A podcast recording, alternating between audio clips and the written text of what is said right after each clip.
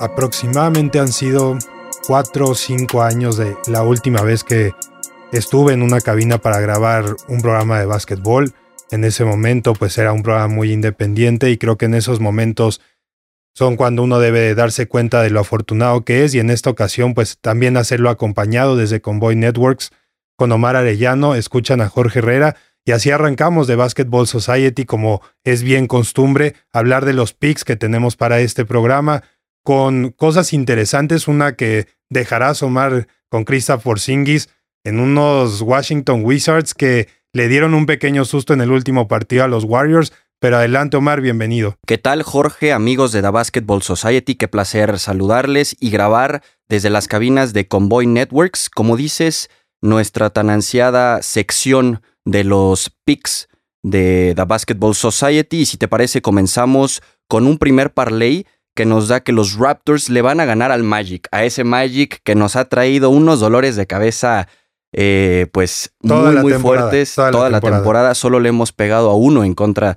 de, del Orlando Magic y lo vamos a hacer parlay con que Milwaukee le gana en casa a los Celtics. Estos Celtics van a estar sin su mejor jugador, sin Jason Tatum, así es que en casa los, eh, los Bucks han ganado los últimos siete partidos lo hacemos parlay y nos da un momio de más 115 por cada 100 pesos que tú apuestes, estarías ganando otros 115 parte de esos 100 que tú apostaste. Creo que de hecho la parte de los box es el momento que traen lo que también los favorece retomar esa segunda posición en la conferencia este les ha dado un plus bastante importante al equipo de Yanis Antetokounmpo. El que me preocupa ahí es esa apuesta con Orlando, no tanto por la mala suerte que hemos tenido con ellos en la temporada, sino por la racha que están manejando ahora desde el juego con los Knicks. Ganar un partido, perder otro, uno y uno y uno, y parece ser que en esta ocasión es el que tienen que perder con los Raptors después de haber ganado por 91 a 100 en contra de los Bulls. Entonces ahí es donde me pongo un poco nervioso a la apuesta, pero por lo bueno que te devuelve hay, que tomarla. Sí, totalmente. El segundo pick que vamos a agarrar es justamente Kristaps Porzingis. 21 puntos o más contra los Portland Trail Blazers que vienen de derrotar de destruir a Los Ángeles Lakers. Y por Singis que viene de anotar 34 puntos contra los Warriors, es el segundo mejor anotador de este equipo cuando no está Kyle Kuzma como fue ayer en la duela de, de California, así es que me quedo con que el lituano anota 21 puntos o más, paga menos 120 por cada 100 pesos que tú apuestes, estarías recibiendo 85. Creo que aquí solo hay un tema. El promedio de temporada para Porzingis es de 23 puntos por partido aproximadamente. Y si Bradley Bill toma la, el liderato más bien cuando no está Porzingis, pierde muchísimo ahí. Vienes de un juego bastante desgastante contra los Warriors. Lo hemos visto que cada jugador de los Wizards acabó ya sin siquiera poder hacer tiros buenos en los últimos tres minutos. Ya no tenían triple, ya les costaba mucho de media distancia y también algo que le pasó a Porzingis, el desgaste que le provocó Andrew Wiggins en defensa, Draymond Green, la verdad, creo que para partidos seguidos y la calidad que siempre nos ha demostrado Krista Porzingis, va a ser un poco complicado esos 35 puntos, pero lo que digo, siempre y cuando si le toca tomar la batuta otra vez sobre Bradley Beal, creo que lo puede hacer.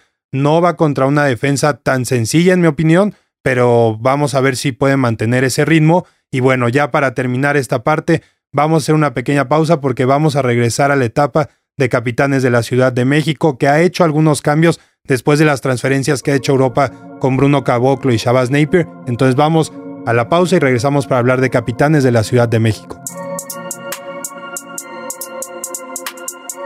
Estamos de vueltas amigos de The Basketball Society para hablar de estos capitanes de la Ciudad de México, primer año en la NBA G League, con buenas actuaciones y lo más importante, Omar, lo platicamos que la gente normalmente lo que ve en estos equipos es que ganen. El aficionado mexicano no está acostumbrado al tipo de procesos largos, que no se ganen campeonatos tan pronto, y la G League es todo lo contrario.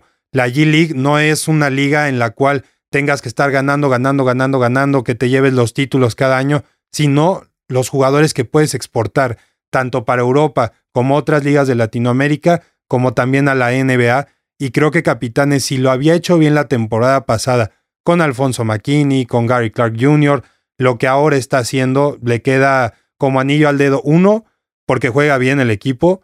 tiene sus estrellas con las que la gente está conectando, pero además sabe hacer las transferencias importantes sin recibir un gran golpe. Las más recientes, Bruno Caboclo a Alemania, Chavas Napier a Italia, y ahora ya ha cedido los derechos de esos jugadores a Delaware para también recibir de vuelta a Skyler Mays. La manera en que son estos derechos entregados no es que 100% Delaware vaya a tener poder sobre ellos. Esta manera en la que se trabajó el traspaso de jugadores también como Yalil Okafor en estos derechos de regreso es que cuando termine la temporada para ellos en Europa o la liga que sea que esté, al próximo año tienen que regresar a la G-League y ahí Capitanes va a tener la preferencia de tomar esos derechos de vuelta, entonces no está totalmente desfundado y mucho mejor también en un jugador como Skyler Mays que le va a funcionar para complementar a gente que Alfonso McKinney está jugando más, Gary Clark Jr. y Mason Jones que son totales líderes y que Kenneth Farid pues ha llegado a suplir un Yalil Okafor de manera impresionante, obviamente no al nivel porque hemos visto cómo Capitanes ha caído en la parte de la pintura, pero que sea un revulsivo que venía de Soles de Mexicali, posteriormente de los Austin Spurs y que no había demostrado tanto, el nivel que tiene hoy Kenneth lo ha hecho bastante bien y por eso creo que lo de Skyler Mays te va a quedar bastante bien para complementar lo que perdiste ahora en el arco. Sí, totalmente. Skyler Mays ya también tiene experiencia de NBA, ya es uno de los ocho jugadores que han estado en este roster que tienen experiencia de NBA y grandes movimientos que han hecho estos capitanes de la Ciudad de México, que los tiene en el tercer lugar de la conferencia del oeste con una marca de 13 ganados y 6 perdidos. Perdieron el último partido contra Memphis Hustle, que en este momento son los líderes de la conferencia del oeste, pero bien lo decías, lo bien que lo ha hecho Ramón con este roster, lo bien que se han complementado, y justamente Skyler Mays llega a complementar a los guardias como Rigoberto Mendoza y como Cayo Pacheco, viene a, ser eh, ese suplente que puede tener peso importante cuando los jugadores de mayor jerarquía de este equipo estén en la banca. ¿Qué le va a quedar a este equipo en cuanto que te estás llenando siempre de estrellas en tu perímetro. Cayo Pacheco, como bien sabemos, era alguien que en Europa ya tenía cierto lugar. Rigoberto Mendoza, que temporada tras temporada Ramón lo hace crecer y ha demostrado cómo es ya un segundo año. No es un tipo que ya se queda en los 10 puntos, tres asistencias, cosas por el estilo, sino que más bien ya lo estamos viendo crecer a 20 puntos. Tuvo esa máxima hace unos partidos de 29 puntos. Perdieron desafortunadamente, no ese partido, si lo ganan contra Memphis.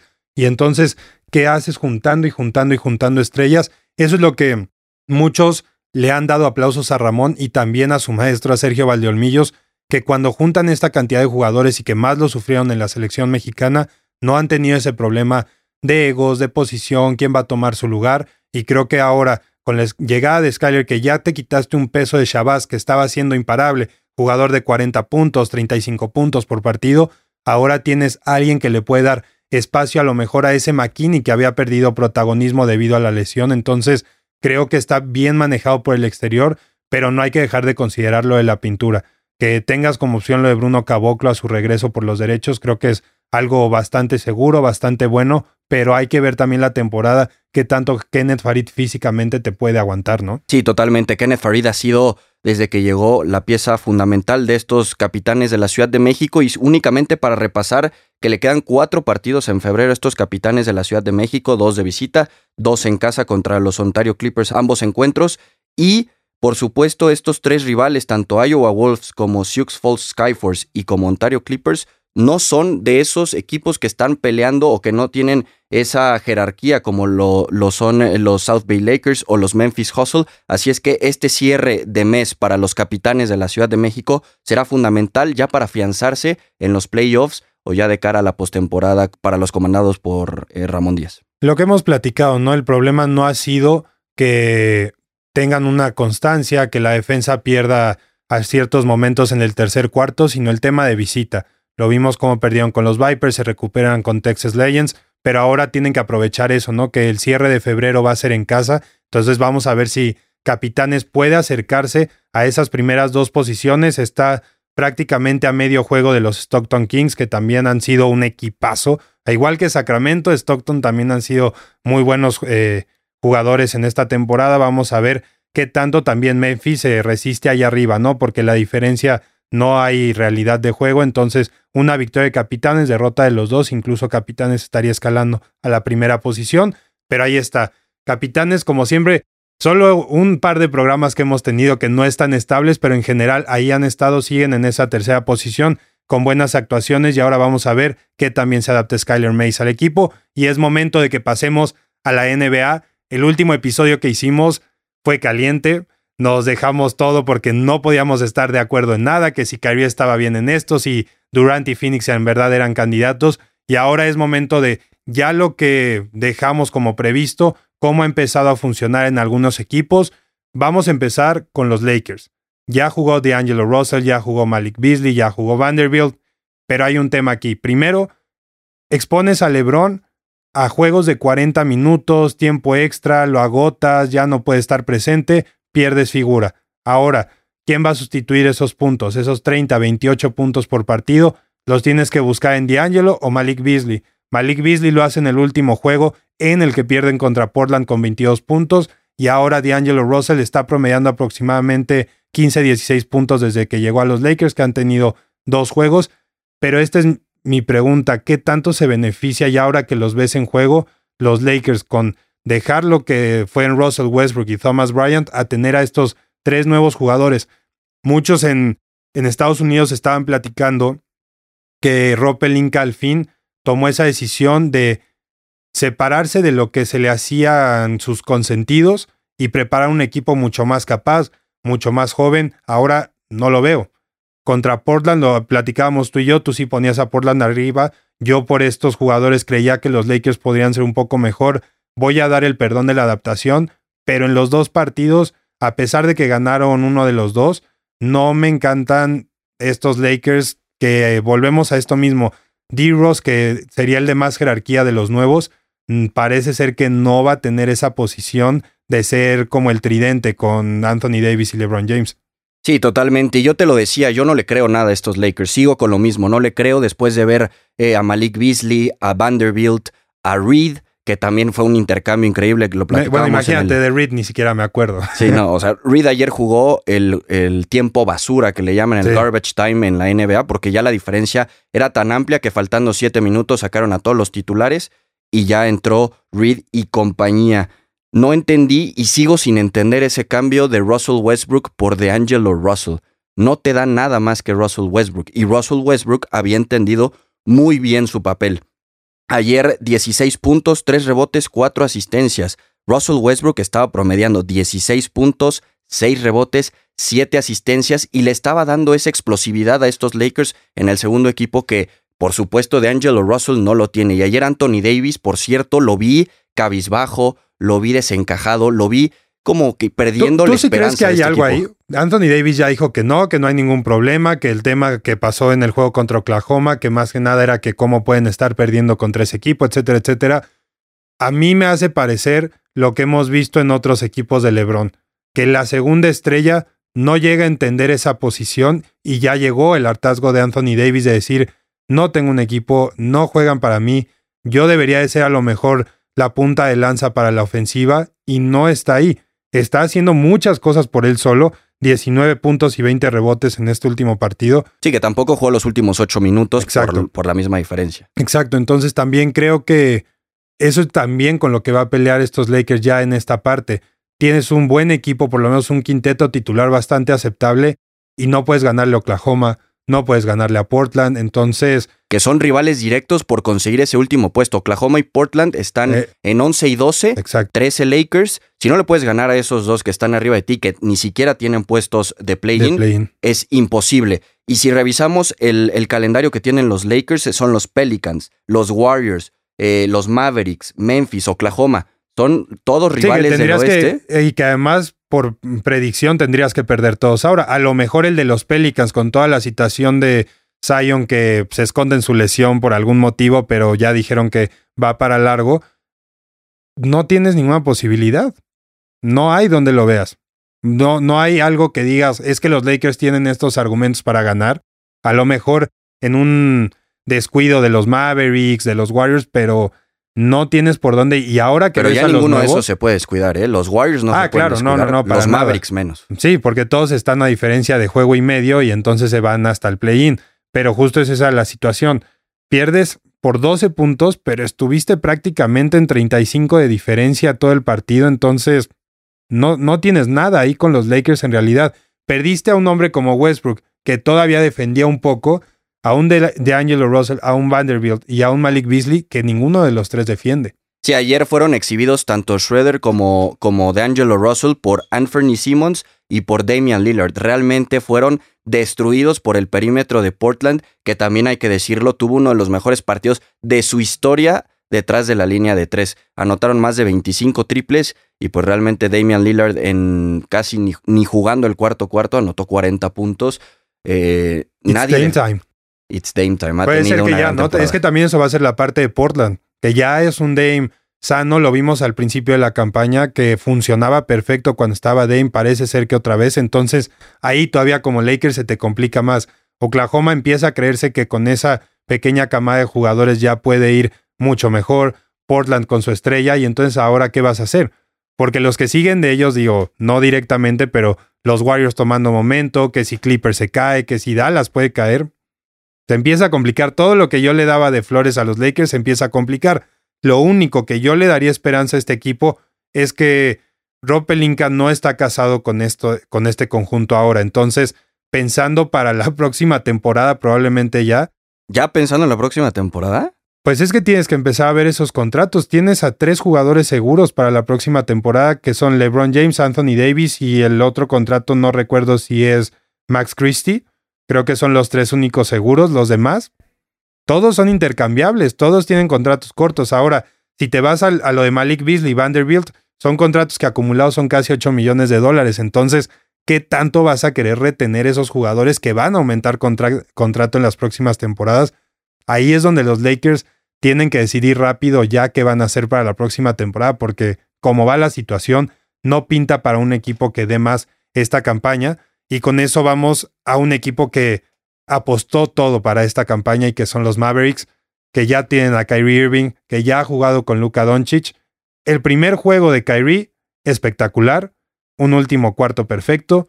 Uno se enamora cuando ves todavía los malabares que puede hacer. Kawhi le tapa un tiro de manera agresiva y de todas maneras saca la bola, en cesta y recibe el foul. Eso te anima de ver de Kyrie. Pero algo que platicábamos tú y yo fuera de, del aire es que qué iba a pasar, de quién iba a terminar por ser el líder, de tirar de manera decisiva, que decidiera los juegos, que comandara el último cuarto. Y en el último partido de los Mavericks en contra de los Minnesota Timberwolves, fue claro que eso no está decidido por Jason Kidd. Muy, muy, muy claro tenías el empate para tres puntos, dos buenos tiradores. Si pides un tiempo fuera, vas a sacar del costado del rival, tienes una jugada prefabricada. Tienes una jugada que ya sabes a quién va a ir la bola y por hoy tendría que ser Luca. No, por supuesto. No hay otra decisión. Es el equipo de Luca. Sí, exacto. Y si sabes que es el que en estos momentos lo sabe hacer, ¿por qué les haces dudar?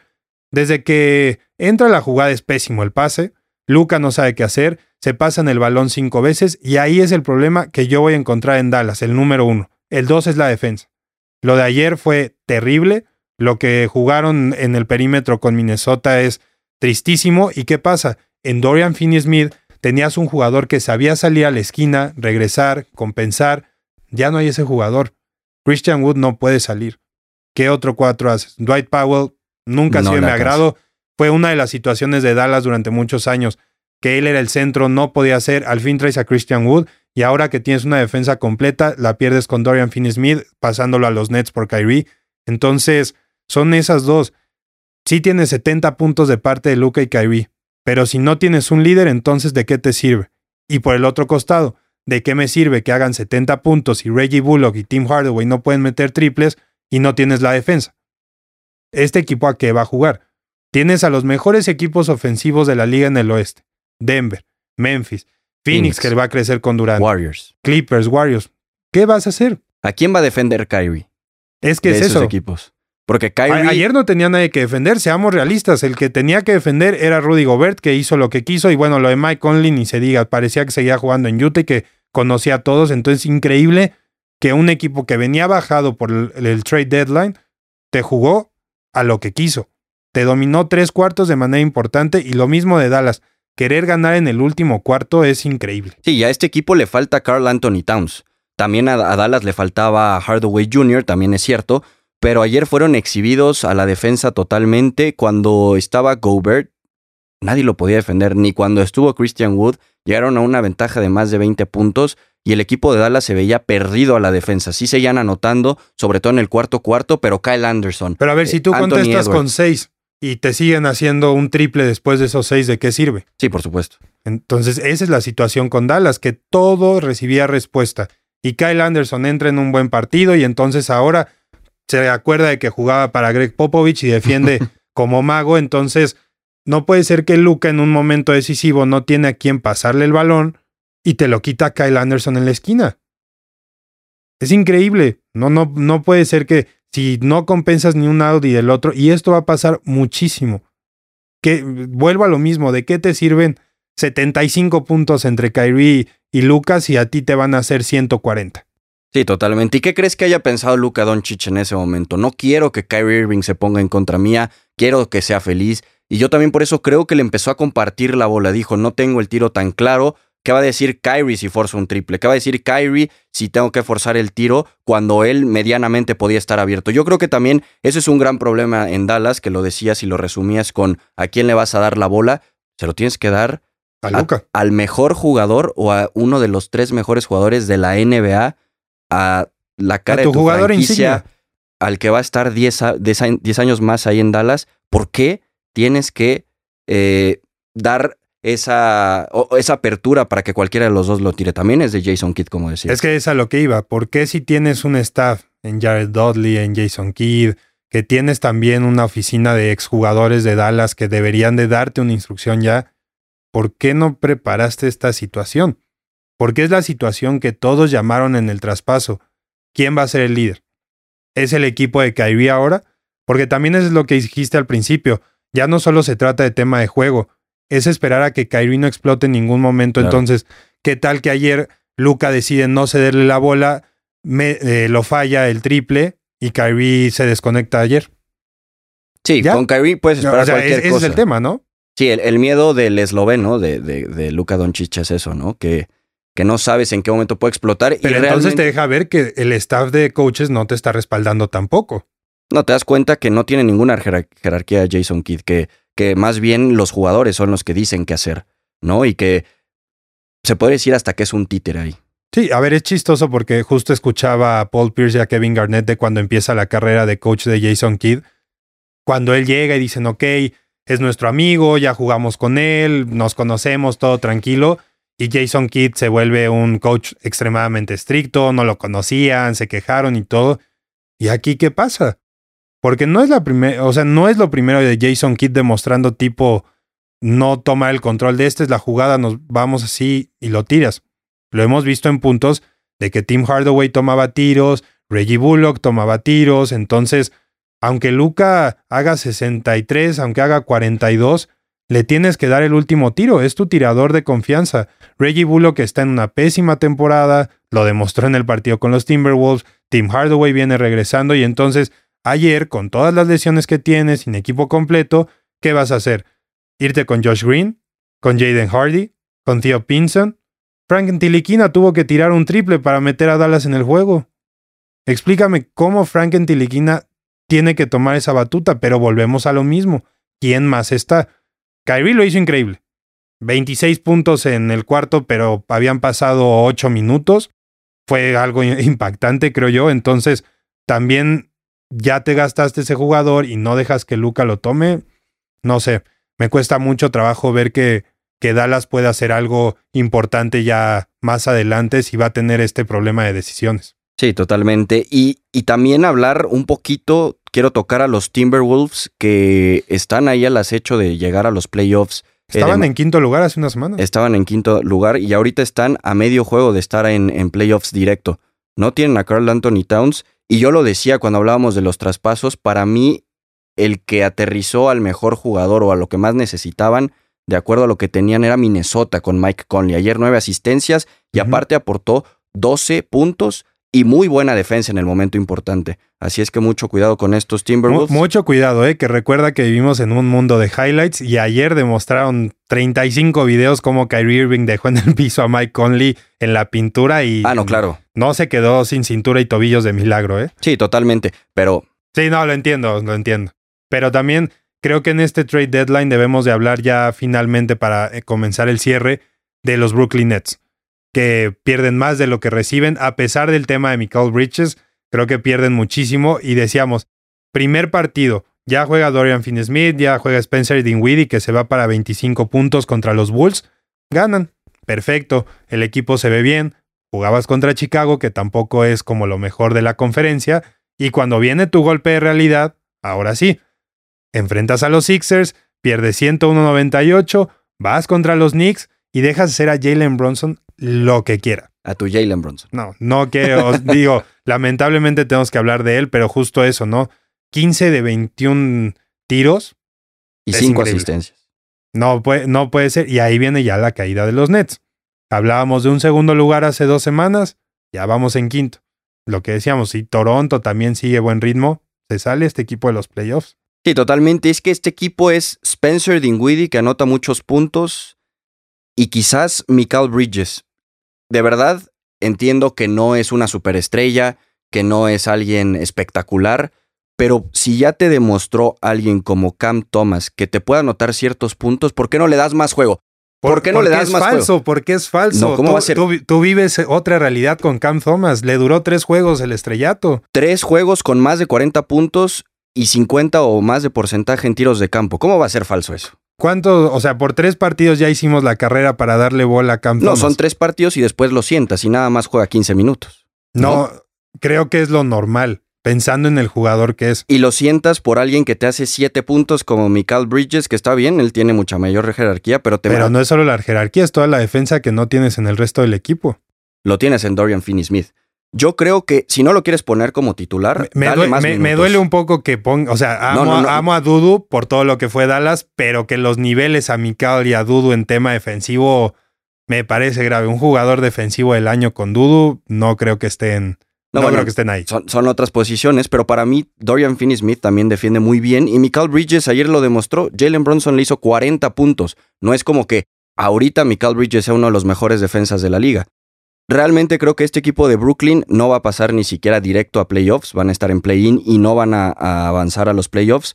Y el equipo va a volver a ser de Spencer Dinwiddie. En, en el verano van a volver a hacer muchos cambios para colocar a las piezas importantes y agarrar picks de, de primera ronda. Lo más importante es que por lo menos a Mikal lo puedas mover para recibir picks de primera ronda. Eso va a ser la clave para ellos, porque ya no tienes nada cercano a un jugador como Durant o como Kyrie que digas, se va a acabar su contrato, lo traigo, renuevo y listo, ¿no? Entonces, creo que por esa parte, sí, los Nets están perdidos y van a tener que empezar a tomar picks. No sé qué tantos, no sabemos qué tantos Sai quiera jugar a que este equipo se mantenga importante, más que los Knicks van a tomar ya 100% el estrellato de, Nueva York. Entonces, vamos a ver. Y hablando de- de los Knicks rápidamente, alguien que no se habla mucho en este trade deadline que va a ser importantísimo para su equipo es Josh Hart. Defiende, ataca, 27 puntos ayer, eh, aparte de cuatro rebotes, dos asistencias. Josh Hart, lo decíamos, llegó por Cam Reddish, que ni siquiera jugaba eh, con este equipo de los Knicks. Importantísimo en el momento que no está ni Bronson ni Randall y un RJ Barrett que realmente está dando pena en estos últimos partidos. Sí, creo que es esa pieza extra la ofensiva que le hacía falta a Nueva York. Lo vimos en los playoffs, que justo Jalen Bronson y él pueden ser la solución a ir a una corrida más larga en la postemporada. Entonces habrá que ver también si puede retomar por lo menos ponerse arriba de Miami para evitar por ahí unos Bucks eh, o unos 76ers ya en postemporada. Que yo creo que regresando ya del juego de estrellas va a venir ese cambio que el Heat se coloque en quinto, que los Knicks se coloquen sextos y ahí van a estar peleando. El 1 al 4 es muy dudoso que cambie algo. Cleveland está jugando de manera impresionante, le acaban de ganar a los Spurs de manera holgada, Donovan Mitchell haciendo números de LeBron, como bien les gusta decir en Ohio, entonces creo que Te todo, está en orden, ¿no? Te garantizo que Brooklyn mínimo lo pasan Miami, Knicks, Atlanta, mínimo esos. Y Mínimo Toronto, esos. Toronto, yo Toronto, también yo creo. creo que también lo Porque tomo, desde ¿eh? que Siakam fue nombrado como All-Star, 34 puntos por partido. Sí. Impresionante. Sí, es, es lo que está bastante bueno. Y que con eso quiero que cerremos nada más con los Warriors. Que eh, hablábamos que es muy discreta la temporada por la posición que se encuentran. Ayer perdían por 25 puntos antes de la primera mitad con los Washington Wizards. regresaron de los vestidores y aplastaron. Y una cosa que tú me decías ahora en la semana, mm, parece que no hay mucho ruido, pero es la mejor temporada de números de Clay Thompson. Y empiezas a ver el resto que Von Looney probablemente también está teniendo la mejor temporada de números. Draymond Green, revulsivo. No está Steph Curry, de todas maneras, este equipo está funcionando de manera importante. Dos una victoria ahorita, venían de dos derrotas ante el Portland y ante los Lakers, pero ya en este juego de los de ante los Wizards, la verdad es que se vieron bastante bien. Eso los puso ya arriba del 500%, entonces ahora está nada más a medio juego de Minnesota, de los Pelicans y a un juego de los Clippers y de los Mavericks. El loco este que hemos platicado es increíble que un noveno y que venía de marca negativa está a dos pasos de la quinta posición. y eso sin tu mejor jugador, ¿no? Ayer Andrew Wiggins, 29 puntos. También le sumas que Di Vincenzo desde la banca te está aportando de 15 para arriba. Ya Michael Green también. Kuminga es una de las novena o décima opción. Kuminga, que es un gran jugador, que también llega y te aporta 7 puntos en 13 minutos. Estos Warriors también son de temerse porque van a estar entre el sexto y el octavo. Ahí rápidamente, que no lo tocamos la semana pasada con Wiseman, ¿qué tan buena fue la elección de los Warriors de decidirse por Kuminga y no por Wiseman? Para mí fue muy buena. Wiseman, aparte, es injury prone, eh, se lesiona mucho eh, y Kuminga te aporta siempre, siempre es constante, siempre está ahí, también defiende muy bien. Wiseman era todavía un prospecto que pinta para ser brutal, pero yo creo que hicieron muy bien en traer a Kuminga y recibieron cuatro picks de segunda ronda. Ahorita este roster está muy completo. Insisto, le agregas a estos 8 o 9 jugadores de rotación a Steph Curry y te queda un monstruo. Sí, lo que decías, ya Michael Green, incluso ayer 14 puntos, los 29 de Wiggins, pero ese también es el detalle. Wiggins es otro Wiggins. Ya es uno que defiende. Ayer, Kristaps Porzingis no podía con él. A pesar de los 34 puntos, no podía con él, lo tuvo parado, no lo dejaba acercarse a la llave, y eso es súper importante porque esta transición de los Warriors. Fue Andre Iguodala, luego fue Draymond Green. Puede ser que Andrew Wiggins sea su próxima solución defensiva, que conozca que sea parte del core. Entonces también esa parte creo que le va a dar un plus muy, muy alto a los Warriors. Y lo que dices, para mí a los Warriors les pasa un poco como puede ser el fútbol mexicano de que cuando entras a liguilla no sabes quién te va a ganar. Y los Warriors son ese equipo. Totalmente. Puede clasificar octavo y en la primera ronda saca Denver. Con lo que tiene un Curry sano, Clay Thompson, Draymond Green, Jordan Poole, ya ni vamos a decir nada, no creo que es muy claro lo importante que se ha vuelto, cómo se ha hecho parte de esta trifecta que tenía Draymond Green, Clay Thompson y también Steph Curry a pesar de los problemas con Draymond. Y la otra, tú lo haces mucho menos, tú dices que no debería de ser tan reconocido, pero que Von Looney es un jugador underrated en la liga y más por quien lo rodea, creo yo. Sí, totalmente. Es el quinto sexto de los importantes en este equipo, pero ha demostrado que baja rebotes, ofensivo sobre todo, que le da esa segunda oportunidad a estos Warriors, que son el tercer equipo que más triples tiran, y eh, también te aporta ciertos puntos y te ayuda a defender pues, al, grande, al, más importante. Y si era el problema de Dallas era quién, eh, a quién defendía a Kyrie, en este equipo puedes preguntar, ¿y a quién va a defender Steph? Pues sí, ahí está Green, ahí está Wiggins, ahí está Thompson, ¿no? Tienes 3, 4, 5 jugadores que defienden mucho mejor de lo que atacan. Así es, Omar. Y bueno, es momento de que despidamos de Basketball Society y vamos a dejar nada más juegos que hay que ver a partir de hoy, que también mañana son importantes, el Box Celtics que mencionabas en los picks y el cierre del día de mañana de miércoles Nuggets en contra de Mavericks y Lakers Pelicans. Juegos clave tanto para Mavericks como para los Lakers, entonces tienen que estar pegados ahí. Les agradecemos mucho desde este primer programa desde Convoy Networks.